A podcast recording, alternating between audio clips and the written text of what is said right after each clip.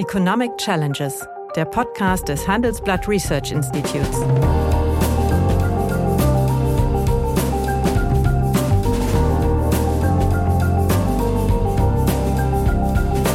Bert Rürup, der Chefökonom des Handelsblatts, diskutiert mit Michael Hüter, dem Direktor des Instituts der deutschen Wirtschaft, wöchentlich aktuelle wirtschaftliche Herausforderungen für Deutschland wie für die Weltwirtschaft dann werden ja wahrscheinlich beide Parteien wieder auf dem Stand zurückfallen, wo sie 2016 waren. Nicht? Ich frage mich, was in solchen Gehirnwindungen von Leuten wie Lavrov eigentlich vorgeht. Also es ist ja schon außerordentlich erbärmlich, das Bild, das die russische Politik abgibt. Es kommt jetzt alles zusammen und alle Defizite werden ja wie durch ein Brennglas jetzt vergrößert. Das halte ich für politisch äh, völlig naiv und auch irgendwie ungeeignet, in einer solchen Situation solche Vorschläge zu machen. Ja, hallo, guten Tag, lieber Michael. Hallo, meine Damen und Herren. Hallo, lieber Bert. Ja, Michael, du bist ja gerade, ich hoffentlich äh, gesund, von einem längeren Ausenthalt aus den USA zurückgekommen, in dem du auch deinen Lehrverpflichtungen in Stanford nachgekommen bist. Und vor diesem Hintergrund der unmittelbaren Erfahrungen in den USA würde ich gerne, sagen wir mal, zwei Themen mit dir diskutieren. Mhm. Das erste Thema ist, hat der Ausgang der Midterm Election in den USA und die für mich überraschenden Ergebnisse des äh, G20-Treffens haben die Auswirkungen auf äh, das weltwirtschaftliche Umfeld, welches sich ja eigentlich für Deutschland eingetrübt hat. Ich persönlich finde, dass das eigentlich positive Indikatoren sind oder positive Prädiktoren sind. Das würde mhm. ich gerne mit dir diskutieren, aber vorher möchte ich doch noch mal wissen. Donald Trump hat ja trotz der eigentlich krachenden Niederlage bei diesem Midterm Election vor kurzem, also ich würde jetzt sagen, wenn wir senden, vor drei Tagen, seine erneute Kandidatur, vierte Kandidatur fürs Präsidentenamt äh, verkündet. Äh, wird das eine Schlammschlacht oder hat er eine Chance? Wie siehst du das? Ja, also es ist ja eher von Seiten der Republikanischen Partei mit Unbehagen begleitet worden. Äh, man hat ja auch vorher auf ihn eingewirkt, dass er das nicht vor den Midterms macht, sondern noch danach. Und das hat sich ja auch äh, insofern als richtig erwiesen, dass ähm, in den Midterms äh, die Kandidaten, die er besonders unterstützt hat, besonders radikalisierte, sind eingebrochen sind, also die, die auch das Wahlergebnis geleugnet haben, die also wirklich ganz extreme Positionen haben, so Tea Party Strukturen. Mhm und Wurzeln. Ähm, und das äh, haben die irgendwie doch vielleicht geahnt und haben ihn da ein bisschen wenigstens bedrängt. Aber er hatte natürlich angekündigt, dass er am 15. November dann etwas vortragen will. Und da war ja klar, er kann ja nicht vortragen, dass er nicht antritt. Also nach seinem Vorher. Und er hatte sich ja auch immunisiert. Es ist ja, das sind ja solche Geister, die nie für irgendwas verantwortlich sind. Nicht? Also es ist, wenn die Wahlen gut ausgehen, war er es. Wenn sie schlecht ausgehen, hätte es nichts mit ihm zu tun, hat mhm. er in einem, in einem Statement gesagt. Also ich meine, diese Chutzpe muss man erst einmal haben. Das heißt zum einen, ähm, erst einmal für die Demokratische Partei, glaube ich, eine sehr viel schwierigere Situation. Denn es treten jetzt ja zunehmend Leute aus der Partei auf, sagen, also eigentlich haben wir mit denen jetzt in den letzten Jahren seit äh, 20 20 äh, eigentlich nur Niederlagen erlebt. Ja, mhm. und äh, eigentlich auch die Midterms in seiner Präsidentschaft waren, waren ja eine Niederlage. Ne? Das war ja wirklich dann ein Machtwechsel hin zu den ähm, Demokraten. Das hat jetzt nicht stattgefunden. Wir wissen immer noch nicht genau, wie es ausgeht bei den im Repräsentantenhaus. Jedenfalls wird es auch nur eine knappe Mehrheit. Und äh, also von daher ähm, ja, Schlammschlacht, das glaube ich schon. Die Frage ist, wer ist jetzt sein Gegenkandidat? Die Deutung in der Medien ist, jetzt muss Biden oder jetzt kann Biden auch ungeschützt antreten. Seine Mission ist ja, Trump nicht nur aus dem ja, Amt er, zu jagen. Er muss eigentlich antreten jetzt. jetzt also er, er hat ja gar keine Wahl. Wenn Trump wirklich antreten sollte, müsste er antreten ja, äh, ein bisschen Zumal es ja kein, an, keine Alternative zu ihm gibt. Das ist ja das Handicap der Demokraten. Das ist das äh, deutliche Handicap der Demokraten. Also wäre ähm, DeSantis der Kandidat, das ist ja noch nicht ausgemacht. Ja. Ich meine, es ist ja, muss ja erstmal die Primaries geben mhm. und der Trump hat das jetzt angekündigt. Ob die den da durchwinken, halte ich mal zunehmend für wahrscheinlich, zumal ja nicht klar ist, wenn am 6. Dezember in Georgia noch der äh, eine Senatssitz möglicherweise jetzt vor diesem Hintergrund, und das war ja ganz knapp, an die Demokraten geht, dann hätten die 51 Sitze Spitze im Senat, ähm, dass ähm, dann nochmal dies ein Testat dafür ist, dass man ihn eigentlich gar nicht mehr mag und dass man auch mit diesen Übertreibungen, diesen extremen mhm. Äußerungen auch äh, langsam mal Schluss machen sollte. Ähm, aber nehmen wir mal an, DeSantis würde Präsidentschaftskandidat, der mit seinen 20 Prozentpunkten Vorsprung, beim letzten Mal waren es 0,4 Prozentpunkte, einen wirklich äh, eindrucksvollen Sieg dahingelegt hat. Aber inhaltlich noch rechter ist als Trump. Ja, tritt ein bisschen gepflegter auf. Ja. Äh, äh, man würde sagen, er, er bohrt beim Essen nicht in der Nase, um es mal bildlich ja. zu fassen. Aber ähm, ja, an, auf der anderen Seite wahrscheinlich aber auch in seinem, durch seinen Auftritt etwas leichter zivilisierbar ist. Mhm. Ähm, aber dann wäre es für die Demokraten ganz schwierig. Ein dynamisch jüngerer, dann der, der alte Biden, dagegen das kann sich keiner vorstellen. Und es gibt in, den, in der zweiten Riege Demokraten nur wenige. Gelegentlich wird der Name des Gouverneurs von Kalifornien, Newsom, äh, erwähnt, der das dann machen könnte. Also insofern hast du recht, er muss irgendwie antreten. Er hat jetzt auch nach diesem Ergebnis der Midterms ja alle Argumente auf seiner Seite. Mhm. Ich meine, er ist eigentlich unbeliebt. Das Inflationsthema war da. Er hat ja auch so manchmal schwierige öffentliche Auftritte. Aber das Gegenargument, ähm, dass es nicht zu tun, ist halt Trump. Ähm, mhm. Und die Chancen dürften vermutlich für ihn dann auch gar nicht so schlecht sein, wenn es den Gesundheit nicht mhm. durchhält. Das ist schon, aber wenn man mit den Amerikanern spricht, auch die Demokraten sagen, na ja, seine Politik gar nicht so schlecht, kriegt, hat ja auch einiges durchgekriegt in den ersten zwei Jahren, aber der öffentliche Auftritt ist schon gelegentlich peinlich. Und, und er wäre am Ende, anderen Art. Am, er wäre am Ende seiner zweiten Präsidentschaft 86. Das ist schon eine ja. stolze Zahl, nicht? Ja, ja, ja. Also das ist, äh, geht ja noch fast über das hinaus, äh, was Adenauer. Doch Adenauer war, glaube ich, auch in dem Alter. Ja, also insofern, ja. äh, aber der war wirklich ja fit, hat man zumindest ja. gemeint. Ja, okay. Also da wissen wir also nicht, nichts Genaues. So jetzt zu dem eigentlichen Thema des Tages. Also für mich ähm, war dieses äh, G20-Treffen sehr überraschend. Sehr überraschend, weil alle mhm. in Anführungsstriche Freunde oder Verbündeten von Putin letztlich abgesprungen sind. Man sprach offen von einem Krieg und Putin ist schon gar nicht angetreten. Er hat Lavrov geschickt, der ist dann vorzeitig abgefahren. Eigentlich war das doch eine, eine, ein großer Erfolg in Anführungsstriche für die demokratisch legitimierten Staaten. Äh, Xi und Biden haben miteinander gesprochen. Und äh, ja, es gab ein, man war eigentlich einmütig, äh, dass also durch den Konflikt äh, in Europa doch also viel Sand ins Getriebe der Weltwirtschaft äh, ja. geworfen wird. Und äh, für mich war das eigentlich ein sehr positives Ereignis. Wir haben ja mhm. in dem mhm. letzten Talk war ja sehr, sehr pessimistisch, insbesondere von meiner Position her. Ich sah nicht den Untergang Deutschland, aber ich sah Deutschland in, schwer, in schweres Wasser geraten. Mhm. Und jetzt äh, vor diesem Hintergrund bin ich wieder etwas optimistisch.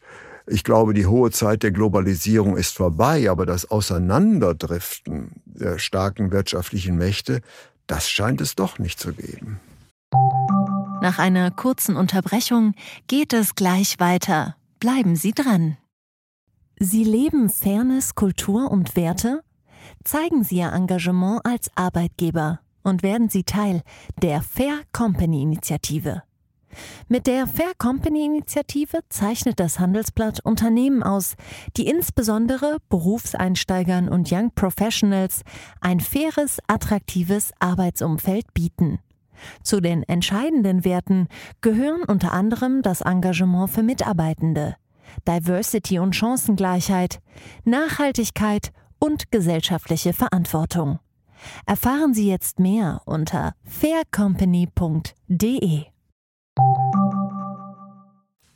Ja, ich stimme dir zu und ich bin auch durchaus positiv gestimmter als äh, vorher. Nicht, nicht wirklich optimistisch, aber optimistischer. Mhm. Denn ähm, man erlebt zwei Dinge. Auf der einen Seite merkt man doch, was es ausmacht, ein physisches Treffen zu haben. Es hat ja digitale G20-Meetings in den letzten beiden Jahren gegeben, aber das ist kein Ersatz für ein solches Treffen, in dem man viele, viele Gespräche am Rande führt, in dem man sich immer wieder zusammenfindet, in dem mhm. man auch einen kulturellen Rahmen schafft und damit auch eine Stimmung schafft, um gemeinsam Gespräche auf gutem Niveau und äh, kooperativ zu führen. Das ist, glaube ich, ganz wichtig. Also es gibt auch so ein Momentum, jetzt mal ganz unabhängig von der Weltlage, die so eine solche Veranstaltung nach zwei Jahren Pause ganz besonders erfolgreich macht. Wir alle haben das ja irgendwie auch in den letzten ähm, sechs, sieben Monaten erlebt, als alles wieder etwas normaler wurde, mhm. Veranstaltungen, die zwei Jahre nicht stattgefunden haben. Aber man hat sich gefreut, man hat sich auch einfach deshalb die Menschen ja, wiederzusehen. Die, die persönliche sollte, Konfrontation oder das Zusammentreffen ist genau. nicht zu ersetzen.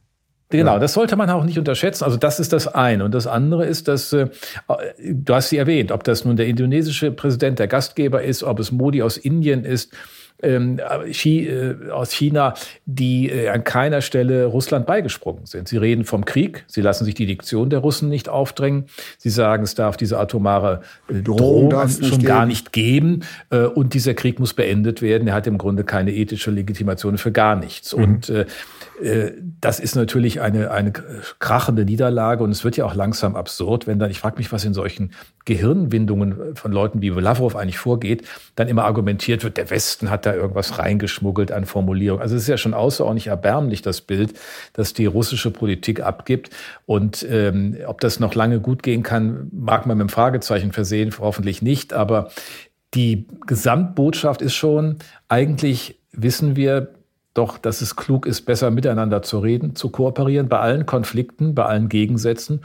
Und die Tatsache, dass Xi so direkt und intensiv auch mit beiden gesprochen hat, hat sicherlich auch etwas mit den Midterms zu tun. Ich meine, er hätte ja auch als wirklich lame duck dort hm. ankommen können, das klar gewesen War nicht wäre. Der Fall. Er wird also nicht man wieder weiß, antreten. Man weiß, er ist denn wahrscheinlich der nächste Präsident wieder.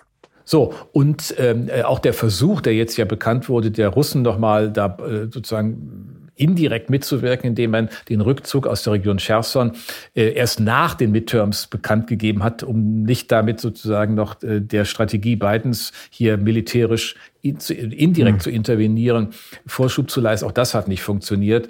Äh, insofern sind auch die Beeinflussungen von Wahlen etwas, was man nicht überschätzen sollte. Das hat gelegentlich mit in naiven Situationen vielleicht Wirkung, aber ähm, die Bürger sind dann doch nicht so blöd, wie man äh, hm. wie es gelegentlich glaubt, dass sie das alles nur hinnehmen. Also insofern ja, ich bin, bin schon wirklich überrascht, diese Deutlichkeit. Aber ich glaube, es sind wirklich diese beiden Motive. Äh, man hat eigentlich handlungsfähige Leute. Ne? Xi ist handlungsfähig nach seinem Parteikongress, die, die dritte Amtszeit. Äh, er trifft mit dem äh, amerikanischen Präsidenten zusammen. Der Beide gestärkt worden ist durch die Midterm-Wahlen. Genau. Ja. Wir wollen, wir wissen, dass es einen Widerspruch zwischen uns gibt, dass es einen Konflikt gibt, dass es, den müssen wir jetzt auch nicht eskalieren. Und mhm. das ist eine neue Botschaft und ähm, letztlich tut das der Weltwirtschaft gut. Die Frage ist, weil wir das ja eingangs gesprochen haben, was heißt das eigentlich für Amerika? Und da wird mich auch deine Einschätzung mal interessieren die Amerikaner interessiert das ja eigentlich nicht. Nein. Also das waren auch die, die Gespräche, die, die ich geführt nicht. Genau. Also die Gespräche, das war auch, dass der Ukraine-Krieg eigentlich nie auftauchte. Das war so ganz fern. Das ist irgendwie noch nicht mal Europa, sondern hinter Europa mhm. in der Wahrnehmung. Und der Konflikt mit China ist ja in einer gewissen Weise präsent, weil man denen vorwirft, was ja nicht von der Sachlage her auch begründbar ist, empirisch zumindest, nicht als Vorwurf, aber dass die chinesischen Importe viele Arbeitsplätze in der Industrie in den USA in der Vergangenheit vernichtet haben. Das ist einfach der schlechten Ausgangssituation der amerikanischen Industrie geschuldet. Ja. Aber äh, der Konflikt, ja, mit China, aber ob der jetzt, äh, ob das sozusagen auch bipartisan, also auch überparteilich getragen wird, dass man doch wieder in einen konstruktiven Diskurs eintritt. Und das da haben wir noch keine Indikation dafür. Aber die Midterms jedenfalls stärken diese Position, die Biden da äh, einnehmen konnte, oder? Ja, das ist, das ist richtig. Aber jetzt haben wir natürlich noch ein Problem. Ähm, also wir wissen jetzt, dass das keine Spezialoperation ist in der Ukraine, sondern ein richtiger Krieg ist. Ähm, jetzt müssen wir natürlich sehen, wie kriegen wir den ukrainischen Präsidenten eingefangen, weil er natürlich auch bestimmte Erwartungen für den Ausgang dieses Konfliktes hat, die realpolitisch auch eher unwahrscheinlich sind. Tja, ich meine, äh, die Frage ist, gibt es irgendwelche systematischen Argumente, wann ein Krieg endet? Also wenn beide Seiten keinen militärischen sehen, Vorteil können. mehr sehen, dass sie nicht mehr vorankommen. Ja. Das sieht im Augenblick aber nicht so aus. Hm. Die Russen denken immer noch, dass sie irgendwas bewirken. Ich meine, von den Raketen, die sie abgeschossen haben, sind zwei Drittel abgefangen worden. Ähm, die Luftabwehr, die neuen Instrumente und Einrichtungen, alles. die das ja. wirken. Ähm, insofern, äh, es, trotzdem schädigt es die kritische Infrastruktur in der Ukraine und äh, das wird auf Dauer natürlich auch nachhaltige Wirkung haben. Es muss alles wieder rekonstruiert werden und nicht mal eben nur mit ein paar Nein. Klemmen und mit ein paar neuen Dichtungen. Ne? Das ist, ist natürlich klar, aber deswegen sollte eigentlich auch Europa, gerade wenn man signalisiert, perspektivisch kannst du Mitglied der EU werden, doch für ein ein schnelles äh, Ende eintreten, nämlich letztlich den Aufbau der Ukraine, wird ja von äh, der EU bezahlt. Ja, das ist, das ist sicherlich das Angebot, das die EU machen kann. Auf der anderen Seite wird man, äh, denke ich, in der gegebenen Situation keinen der beiden ähm, zu einem ähm, Waffenstillstandsabkommen oder irgendwas bringen können. Denn ähm, im Grunde ist man ja jetzt so, dass die Hälfte des Territoriums, das die Russen in ihrer ersten Offensive äh, im Februar, Ende Februar, Anfang März überrollt haben, wieder zurückgeholt hat. Man ist jetzt kurz davor, dass man eigentlich das, ähm, äh, die, die beiden abtrünnigen oder, oder schwierigen Provinzen um Donetsk und Luhansk äh, noch russisch hat, da wird auch alles drauf gerichtet. Man hat so ein bisschen den Eindruck, dass die Russen sich auf das zurückziehen, ja. was ohnehin schon in ihrer Einflusszone was, war. Da man sich, warum man dann eigentlich äh, diesen Weg gehen muss. Es gibt ein Argument oder vielleicht ein, ein, ein, ein, ein Faktor in Russland, der dort zum, vielleicht auch zum Umdenken führen kann, denn zunehmend mehren sich ja auch aus der Zivilgesellschaft ähm, die Stimmen, die sagen, was macht ihr da eigentlich? Ihr könnt nicht, man kann ja nicht wie, wie unter Stalin Menschen als mhm. äh, Futter für eine Kriegsmaschine betrachten.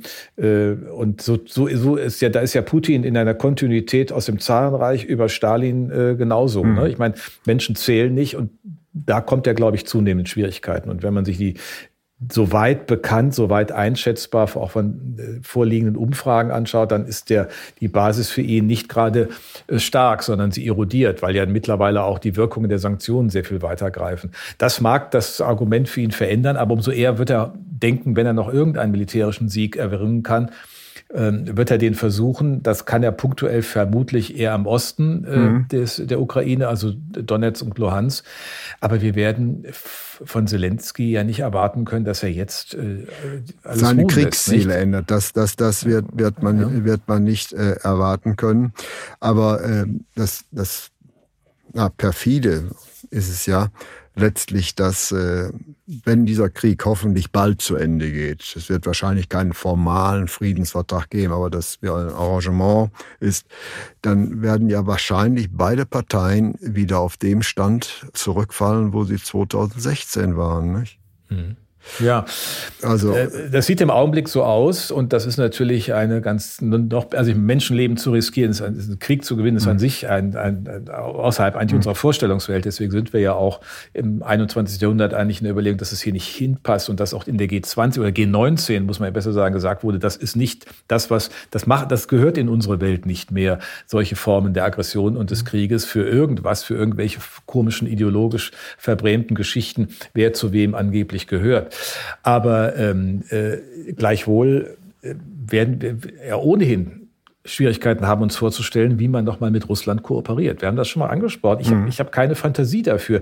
Denn selbst wenn Putin ähm, äh, da mal verschwindet, äh, die nachfolgenden Figuren sind doch kein Deut besser. Also das ist doch alles sowas von. Ja, aber, aber, aber auch äh, das müssen wir sehen, das äh, spielt bei keinem Krieg eine Rolle. Man muss mit den Regierenden verhandeln, okay. die da sind. Ja, also Gut, aber, aber die Frage, ich will nicht sagen, verhandeln, also den Frieden oder eine Friedenssicherung, das verstehe ich, mhm. aber es wird doch keinerlei Perspektive Perspektive politischer und ökonomischer Kooperation mit, mit der Figur geben. Ich meine, auch die Chinesen müssen sich doch auch nachhaltig fragen, ob diese unbegrenzte Freundschaft irgendwelchen Wert für sie hat. Wir haben immer gesagt, ja, da haben sie Zugang zu ein paar Rohstoffen.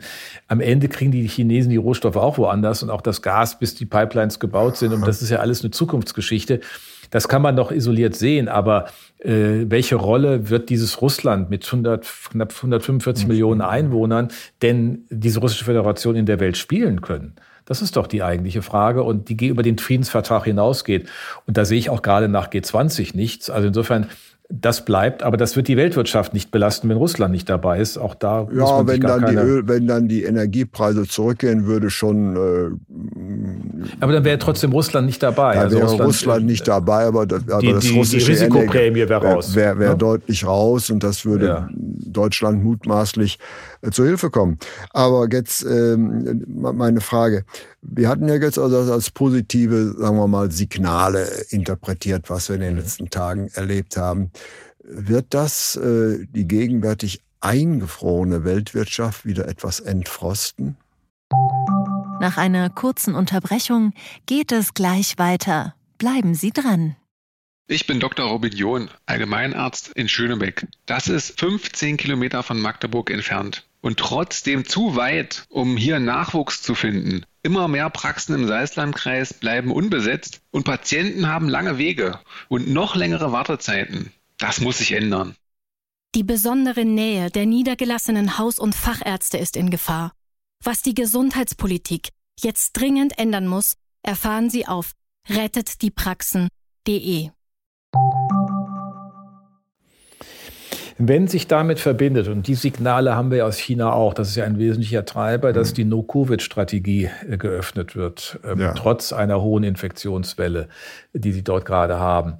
Wenn sie das Thema Wirtschaft und der neue Ministerpräsident hat das auch deutlich gemacht, in den Mittelpunkt wieder rücken und entsprechende Stützungsmaßnahmen, Entwicklungsmaßnahmen vorantreiben, dann wird es doch auch von daher eher eine sagen wir mal, nicht Rückkehr, aber doch eine, eine, eine Aktivierung der ökonomischen Potenziale geben. Ja. Und wenn sich das einbettet in eine höhere Verlässlichkeit, wie man miteinander umgeht und dass es nicht der Konflikt im Vordergrund steht, sondern die Versuche, das irgendwie auch zu managen, dann finde ich, ist diese Woche in der Tat eine, die man mit einem ganz anderen Maß an Optimismus verlassen kann, jenseits des traurigen Befundes, dass der Richtig. Krieg anhält. Aber das finde ich schon. Also da bin ich äh, ganz, ganz, ganz positiv. Ja, das, das sehe ich auch so. Allerdings müssen wir natürlich auch so realistisch sein und das unseren Hörern klipp und klar sagen äh, die Rezession, in die die deutsche Wirtschaft hereinschlittert, wird davon nicht aufgehoben. Ist ja schon interessant dass beispielsweise die EU eine deutlich pessimistische Konjunkturprognose gerade für Deutschland macht, mhm, mhm. als es der Sachverständigenrat gemacht hat. Das überrascht mich eigentlich schon. Wie, ja, man kann jetzt auch sagen, ob, ob der Sachverständigenrat uns vielleicht überrascht hat. Ja, der hat uns mehrfach überrascht in mehreren Positionen. Aber ja, also ja, warum man beispielsweise in so einer Situation Steuererhöhungen diskutiert oder darüber diskutiert, dass die, die Rückgabe der kalten Progressionseffekte, die im Kabinett schon beschlossen ist, wieder in Frage stellt, ja. halte ich ehrlich gesagt gesagt, du bist lange Vorsitzender gewesen, ja. ich war lange da Generalsekretär. Das halte ich für politisch äh, völlig naiv und auch irgendwie ungeeignet, äh, in einer solchen Situation solche Vorschläge zu machen. Aber sei es drum, ja. ist ja immer interessant, was man noch alles hören kann. Aber ich glaube, dass die EU-Kommission realistischer ist in ihrer Einschätzung als der mhm. Sachverständigenrat. Denn äh, das, was wir erleben, ist eine untypische Rezession. Die beginnt ja nicht über Verfall des Exports oder Verfall ja. des privaten Verbrauchs, sondern über die Kosteneffekte und Produktionseinschränkungen in der Grundstoffproduktion. In, ja, richtig. In der energieintensiven ja. Grundstoffproduktion. Die Kette läuft, also die Treppe wird von, von der Seite von oben nach unten. Ja, sowas gekehrt, hatten wir so auch will. noch nie. Da haben wir keine, wir da haben wir keine genau. Erfahrung mit. Und das erschwert ja. natürlich auch die Konjunkturprognose. Das heißt, hier haben wir eine Krisenursache, die wir uns bis vor zwei Jahren gar nicht vorstellen konnten. Genau. Ne? Wir hatten, wie gesagt, immer eigentlich Nachfragekomponenten, immer. die eingebrochen sind. Und hier haben wir erstmalig In den meisten Fällen, da war es der Welthandel. Ja. Und 82 war es dann mal in Deutschland der private Verbrauch, der Konsum. Aber, aber damals. Das von der Angebotsseite her ist, kennen wir nicht. Ja, aber damals hatten wir schon eine Ähnlichkeit. Also äh, äh wir hatten ja damals den Öl, Ölpreisschock. Mhm. Das war ein klassischer Angebotsschock. Wir hatten ja. steigende Preise. 79, Afghanistan. 79 und das ging ja dann weiter. Und mhm. äh, auch damals hat die Bundesbank, die gab es ja da noch, eine mhm. Stabilisierungsrezession herbeigeführt. Ja, herbeigeführt. Ja. Wird das diesmal die EZB auch machen? Nein. Also sie wird äh, noch Schritte gehen, ich glaube auch bis vier Prozent. Aber das, was wir damals erlebt haben, da waren ja, meine ich, die Zinsen dann bei acht oder bei neun Prozent Anfang ja. der 80er Jahre. Äh, wenn du dich da mit Bundesanleihen eingedeckt hattest, äh, konntest du auch oh, erstmal über das kann, Jahrzehnt Kann kommen. man heute, hätte, wenn man, wenn's, na, die gibt's ja leider nicht mehr, aber das wären ja. noch attraktive Papiere heute. ja, ja, genau. Ähm, die, die, so, die Zehnjährigen hattest zu, zu acht entsprechend Coupon. Das war schon, das war schon spannend. Aber genau wie du sagst, es war eine sehr schnelle Reaktion der Bundesbank. Sie hat die Stabilisierungsrezession herbeigeführt. Es Die Verteilungskonflikte waren auch erheblich und das hat natürlich auch den Hintergrund geliefert dafür, dass bei hoher Arbeitslosigkeit, Inflationsdruck die privaten Haushalte kein Zutrauen hatten. Das mhm. hat sich dann erst faktisch durch die politische Wende und auch durch Helmut Schmidts vorangehendes Agieren, mhm. den Staatshaushalt mit der Operation 82 zu sanieren, mhm. geändert. Aber ja, aber diesmal haben wir ja noch eine interessante Situation. Ich meine, das dritte Quartal hat gezeigt, 0,3 äh, äh, gegenüber zweiten Quartal, vor allen Dingen über den privaten Verbrauch. Wenn der private Verbrauch im dritten Quartal real angestiegen ist, mhm. bei den Inflationsraten muss es enorme nominale Zuwächse gegeben haben. Mhm. Und das heißt ja eigentlich bei nicht nominal so weit gestiegenen Einkommen, dass da äh, die Leute wird. entspart haben. Also die Luft wird deutlich dünner. Das zeigen auch unsere Erhebungen. Das zeigen auch mhm. Informationen mhm. der, äh, der Kreditwirtschaft. Und dadurch wird ähm, natürlich also, der Abschwung verschärft. Genau, genau. Also das, das äh, ist, mein, das, das eine, was mich wundert bei der bei der bei der hm. äh, sehr zurückhaltenden Prognose des Sachverständigen, der ja eine, eine extreme Variante dann noch daneben mhm. gestellt hat. Aber ich glaube, wir müssen schon dankbar sein, wenn wir mit minus eins, minus anderthalb, das ist unsere Erwartung im Jahresdurchschnitt 2023 davonkommen und Ende 23 wieder in einen positiven Trend einlaufen. Das wäre ja noch pessimistischer als die Prognose der EU. Ja, aber wir haben ja jetzt erstmal, die, die, die Effekte laufen, glaube ich, stärker nach. Also mhm. wir hatten, ich meine, eigentlich hätte man bei dem negativ äh, Geschäftsklima und negativen Konsumklima fürs dritte Quartal hatte man guten Grund, eine leicht negative Rate mhm. zu erwarten. Hatten wir auch erwartet. Mhm. Der reale äh, Anstieg beim Konsum hat uns überrascht. Der hält aber mhm. nach meinem Dafürhalten nicht, weil, wie gesagt, die Luft dort dünner wird, ja. die Liquiditätsherausforderungen der privaten Haushalte entsprechend zunehmen. Ja, so. vor allen Dingen Und, die Löhne steigen ja faktisch noch nicht, richtig, ja. ja. ja. Und dann ist sind die Verbraucher schon in der Knautsche und das heißt, der private Verbrauch als Konjunkturstütze wird sehr, sehr schnell entfallen. Das ist der, und mit 55 Prozent Anteil am Bruttoinlandsprodukt ja. äh, hast du dann schon mal ein richtiges Problem. Wenn der Arbeitsmarkt einigermaßen robust bleibt, mag das dagegen steuern. Mhm. Das wäre dann auch der Unterschied zu den frühen 80er mhm. Jahren. Äh, aber ganz gewiss ist das auch nicht. Wir sehen einen Anstieg der Insolvenzen. Mhm. Ähm, nicht dramatisch, aber das erste Immerhin. Mal seit längerem steigen die Insolvenzen wieder an.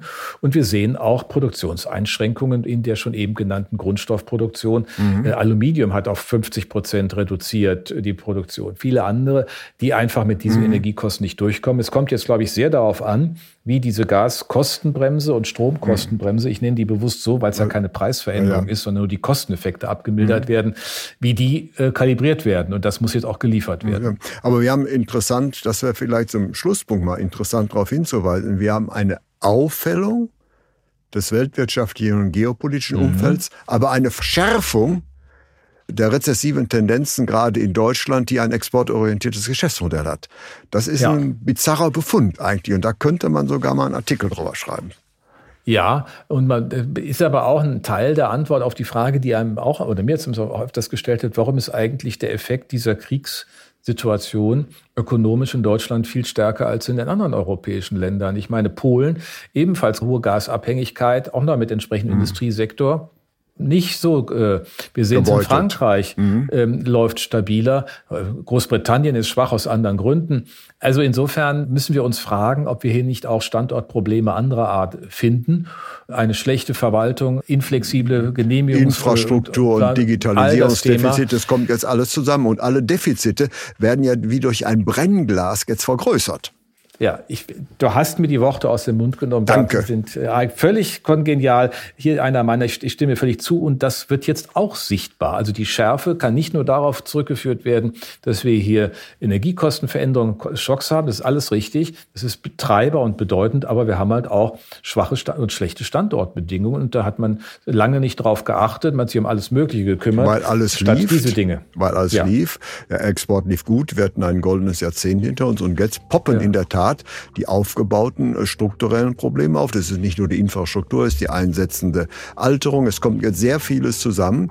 Und deswegen, äh, das ist wieder vielleicht eine etwas pessimistische Aussage, wir haben ein sich auffällendes weltwirtschaftliches Umfeld bei einer Verschärfung der ökonomischen Probleme in Deutschland.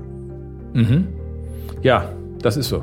Das ist so. Und wir können, wir wollten ja ganz positiv enden. Wir haben ja auch ja. positiv begonnen, aber dass dieser Wasseranteil im Wein ist hoch. Der musste diesmal sein und deswegen habe ich das auch bewusst zum Schluss gesagt, damit die Euphorie nicht so überfängig wird. Und deswegen bedanke ich mich und freue mich aufs nächste Mal. Ich bedanke mich bei dir.